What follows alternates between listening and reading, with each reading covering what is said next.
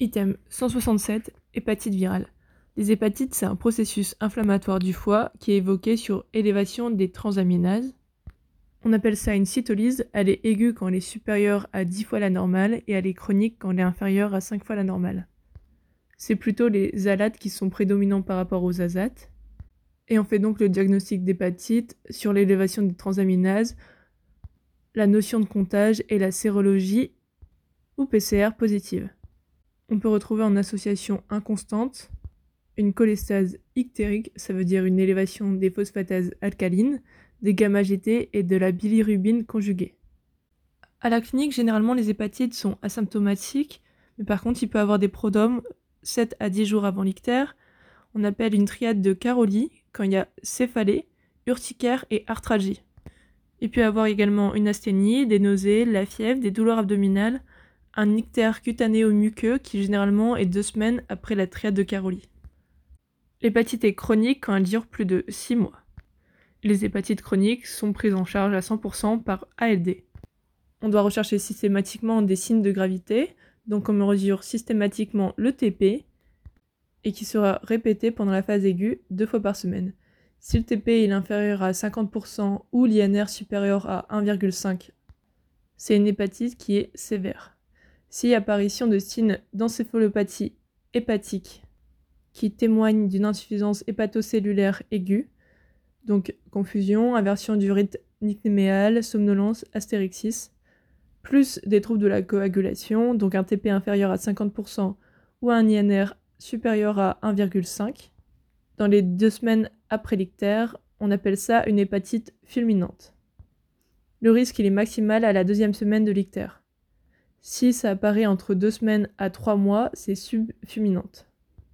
Donc pour l'hépatite sévère ou l'hépatite fulminante, ça va être pris en charge dans un centre spécialisé, plus un traitement antiviral par tenoflovir ou antécavir pour le VHB, plus ou moins une transplantation. Les mesures générales à la phase aiguë, donc c'est d'éviter tout facteur aggravant, donc médicaments hépatotoxiques, AINS, paracétamol, neurosédatifs, antiémétiques, neuroleptiques, benzodiazépines, et l'alcool. Il faut également prendre des mesures d'hygiène pour éviter la contamination de l'entourage pour le VHA et le VHE, donc une lutte contre le péril fécal. On va également enquêter pour déterminer la source de contamination. Il faudra vacciner les proches, si VHA ou VHB. Donc le virus de l'hépatite A, c'est un virus à ARN, il est non directement cytopathogène, mais par contre, il y aura des lésions hépatiques secondaires à la réaction immunologique de l'hôte contre les cellules infectées. Il y a une virémie faible et brève, les particules virales sont éliminées dans les selles pendant 10 jours. Attention, l'hépatite A ne se transforme jamais en hépatite chronique, il y a 100% de guérison. Il y a un risque exceptionnel à 5 pour 1000 d'hépatite fulminante. Et attention, il y a un risque de réactivation chez les immunodéprimés. L'épidémiologie, il y a une transmission féco-orale, habituellement par le contaminé. Il faudra faire attention aux fruits de mer. Et il y a un large réservoir dans les pays en voie de développement. Il y a également un risque par relation sexuelle entre hommes. Et comme pour toutes les hépatites virales, il y a un risque de transmission parentérale. L'hépatite A, c'est habituellement dans l'enfance ou chez le jeune adulte. Donc le diagnostic, c'est une incubation qui est courte, de 2 à 6 semaines, qui est asymptomatique chez l'enfant et chez l'adulte, ce sera un syndrome pseudo-grippal, puis un ictère fébrile dans les deux semaines avec hépatalgie et anorexie. Le diagnostic se fait sur la présence d'IgM anti-VHA, qui est d'apparition rapide et qui va rester quelques mois. Entre parenthèses, les IgG anti-VHA persistent plusieurs années. Il y a une immunité à long terme, ou alors ça peut être un signe de vaccination. Attention, c'est une déclaration qui est obligatoire comme l'hépatite B symptomatique. On recommande la vaccination par un vaccin inactivé anti-VHA qui assure la protection chez 95% des vaccinés et qui consiste en deux injections à 6 à 12 mois d'intervalle qui est indiqué pour les voyageurs en zone endémie, les sujets atteints d'hépatopathie chronique, les militaires, les personnels travaillant dans la chaîne alimentaire ou les proches d'enfants non propres, donc dans les crèches, les proches des VHA. Il faudra se faire vacciner maximum dans les 14 jours après contact. et les relations sexuelles entre hommes. La vaccination peut être réalisée sans rechercher d'IgG anti-VHA si il y a une naissance après 1945, s'il n'y a pas d'antécédent dictaire et s'il n'y a pas de séjour de plus de un an dans un pays endémique. L'hépatite B. Donc c'est un virus à ADN. Tous les autres virus à hépatite sont à ARN. Épidémiologie, donc il y a 2 milliards de la population mondiale qui est infectée par le VHB, donc ça fait un tiers de la population mondiale. 250 millions ont une infection chronique à VHB, et il y a un gros risque d'évolution vers une cirrhose, 20% pour l'hépatite B active, et un risque de complications par insuffisance hépatique terminale et par carcinome hépatocellulaire. Et ça va être responsable de 70 000 décès par an. Le VHB dans le monde, il est responsable de 75% des carcinomes hépatocellulaires. Il y a quatre modes de transmission, donc il y a la transmission materno-fétale, qui est la principale contamination par zone endémique, verticale ou horizontale. Horizontale, c'est quand les enfants sont élevés ensemble. Il y a la transmission sexuelle, la transmission par contact sanguin, AES ou drogue IV, et la transmission familiale qui est rare et qui est par partage d'objets ou de lésions cutanées. Le diagnostic est positif s'il y a la présence d'antigènes HBS et d'IgM anti-HBC. Donc si hépatite B aiguë symptomatique, il faut faire une déclaration obligatoire. L'hépatite B étant une IST, il faudra rechercher les autres IST et systématiquement, il faudra rechercher une co-infection par VHD. Donc en recherchant les IgG anti-VHD et par PCR plasmatique. Donc l'hépatite aiguë.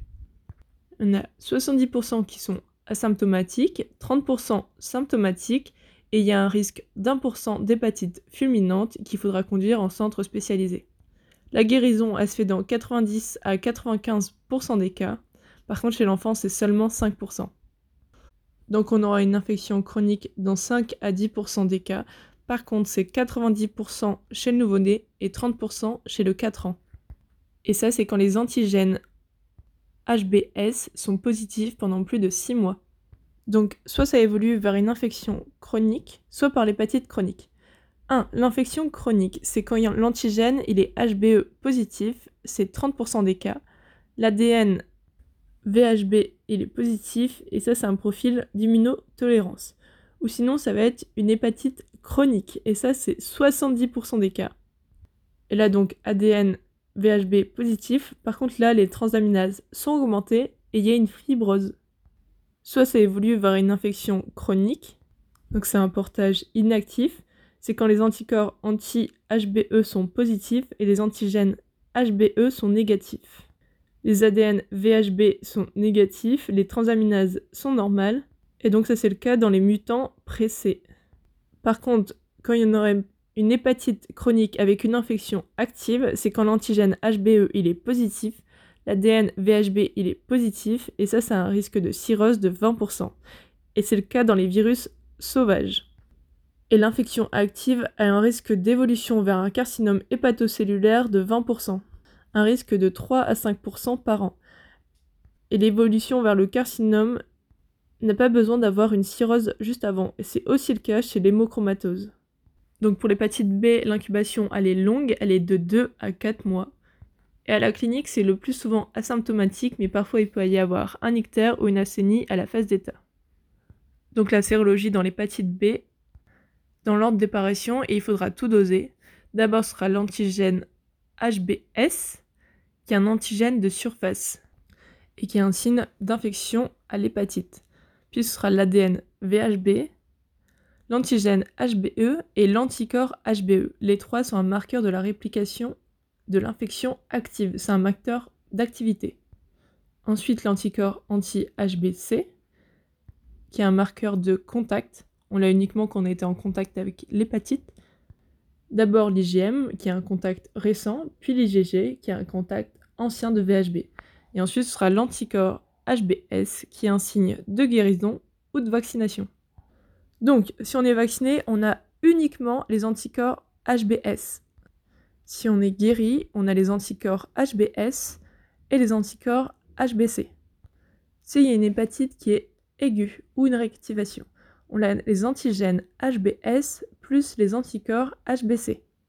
Donc en fonction que si c'est récent ou ancien, IgM anticorps HBC ou IgG HBC. Si l'hépatite est chronique, donc on aura les antigènes HBS plus les anticorps HBC, et là on rajoute les antigènes HBE positifs et la PCR ADN positif. Si c'est asymptomatique sauvage, donc antigène HBS positif, anticorps HBC positif et anticorps HBE positif. Si c'est précorps, c'est antigène HBS positif, anticorps HBC positif, anticorps HBE positif, plus on rajoute la PCR ADN positif. Les complications extra-hépatiques du VHB, ça va être une glomérulonéphrite extra-membraneuse et une périarthrite noueuse. La prise en charge pour le VHB et le VHC, l'objectif c'est de freiner l'évolution vers une cirrhose et un carcinome hépatocellulaire, donc il faut diminuer l'alcool, le syndrome métabolique, les médicaments, prendre en charge le NASH avec le diabète.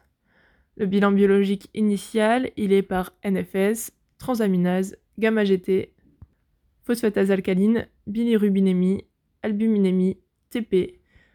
On rajoute le facteur 5 si le TP est inférieur à 50%, l'INR une cirrhose pour calculer le score de MELD.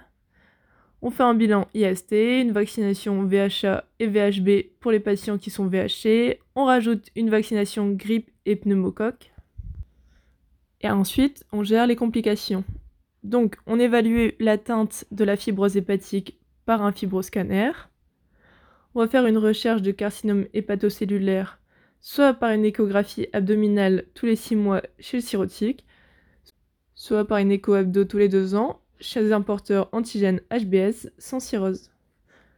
Ensuite, chez le cirrhotique, on va faire une recherche des varices œsophagiennes, cardiales et de l'hypertension portale par une FOGD. Le traitement pour l'hépatite B, c'est uniquement pour le VHB chronique. Le but, c'est de contrôler la réplication virale, de freiner l'inflammation et donc la fibrose. On n'oublie pas, l'éradication virale, est impossible car le virus reste intégré dans le noyau cellulaire. Et secondairement, le but sera de faire une séroconversion HBS. Le traitement antiviral, il se fait par tanofovir ou entecavir. C'est obligatoire s'il y a une hépatite grave ou fulminante. Par contre, si c'est juste une hépatite chronique, ça va se faire en fonction des transaminases, des marqueurs virologiques avec l'ADN VHB et en fonction du degré de la fibrose. La vaccination anti-VHB, ça se fait par un vaccin qui est inactivé. Donc chez le nourrisson, c'est 2, 4 et 11 mois. Chez l'enfant et chez l'adulte, on va le faire à J0, à M1 et à M6. Si c'est l'entourage d'un VHB, on le fera soit à J0, J7 et J21, ou J0, M1 et M2, puis ensuite on fera un rappel à 12 mois. On n'oublie pas, et ça c'est obligatoire, il faut faire un dépistage chez la femme enceinte avant 10 semaines aménorées et on va déterminer par l'antigène HBS. Et on fera une séroprophylaxie. Donc c'est une immunisation passive par IgG anti-HBS. Si c'est un nouveau-né d'une mère porteuse, et là on rajoutera une vaccination dès la naissance, ou l'entourage familial, ou un AES. L'hépatite C, donc c'est un virus à ARN. Le diagnostic il est positif si à la PCR il y a de l'ARN VHC qui est souvent positif à la première semaine et à la sérologie ELISA IgG anti-VHC qui lui plus souvent est positif à la 12e semaine. L'épidémiologie, il y a une prévalence mondiale de VHC chronique de 3%. En France, il y a 200 000 personnes. Le réservoir est strictement humain. Il y a une transmission qui est sanguine. Donc les facteurs de risque, c'est une transfusion avant 1992, des soins hospitaliers lourds, dialyse, transplantation, AES rapport sexuel violent ou pendant les règles et drogue intraveineuse. Donc l'infection aiguë d'hépatite C, elle est symptomatique dans 20 à 30% des cas. Il y a une clairance de l'ARN VHC de 15 à 25%. Donc l'infection va être chronique quand même dans 75 à 85% des cas. Il y a beaucoup de manifestations extra-hépatiques. Vascularite cryoglobulinémie, maladie auto-immune, diabète, lymphome, syndrome sec, glomérulonéphrite membrano-proliférative, porphyrie cutanée tardive, dont l'hépatite aiguë C. Il y a une incubation qui est de 7 à 8 semaines, mais par contre ça peut aller jusqu'à 2 à 26 semaines. Donc quand l'hépatite elle est chronique, elle a un risque d'évolution vers la cirrhose de 10 à 20% en 20 ans, avec un risque de décompensation à partir du diagnostic de cirrhose de 5% à 1 an, de 30% à 10 ans, et un risque d'évolution vers un carcinome hépatocellulaire de 1 à 4% par an. Le traitement VHC, donc on va traiter tous les patients ayant une ARN VHC positif par un antiviral, on aura une éradication virale de plus de 95%. Et donc la guérison va être définitive après traitement. On dit qu'elle est guérie quand il y a une charge virale qui est négative VHC à 12 semaines. Pour l'hépatite D, donc c'est un virus qui est défectif à ARN, qui utilise l'enveloppe du VHB, donc il n'y a pas d'infection dans le VHD sans infection par le VHB. La vaccination contre le VHB, elle protège contre l'infection Delta. Épidémiologie, donc il faut toujours rechercher le VHD dans le bilan initial chez le porteur VHB. Et heureusement, il y a une fréquence qui diminue grâce à la vaccination. C'est très fréquent dans le bassin méditerranéen, l'Europe de l'Est, l'Afrique noire et l'Amérique du Sud. La transmission, elle est comme le VHB, mais elle est surtout avec les drogues intraveineuses. L'hépatite fulminante, elle est importante, elle est de 5%. Le diagnostic positif, ça ressemble au VHC, ça va être quand il y a une sérologie IgG anti-VHD et ARN VHD plasmatique sur la PCR. Le passage à la chronicité, il est habituel et ça peut évoluer vers les cirrhoses avec un risque de carcinome hépatocellulaire. L'hépatite E, c'est un virus ARN. Et le diagnostic positif, ça ressemble au VHC et au VHD. Ça se fait sur une PCR sans ou sel par ARN VHE et à la sérologie ELISA, IgM et IgG anti-VHE. Et un vaccin recombinant qui est dispo en Chine. L'épidémiologie, donc le VHE il est excrété par les selles, donc il y a un risque par voie féco-orale, habituellement dans les eaux contaminées, c'est surtout dans les pays en développement. Et il y a aussi par ingestion de viande contaminée, par le porc et c'est plutôt dans les pays industrialisés. Donc il y a une incubation qui est de 10 à 14 jours. Il y a des programmes durant 3 à 4 jours par nausée, vomissement, douleur abdo, ictère fébrile possible, et c'est souvent asymptomatique. La guérison, se fait sans séquelles après un mois. Par contre, c'est rare, mais il y a un risque de chronicisation chez l'immunodéprimé. Attention, il y a un risque d'hépatite fulminante qui est inférieur à 5 pour 1000, mais par contre qui est très élevé chez la femme enceinte qui est de 20%.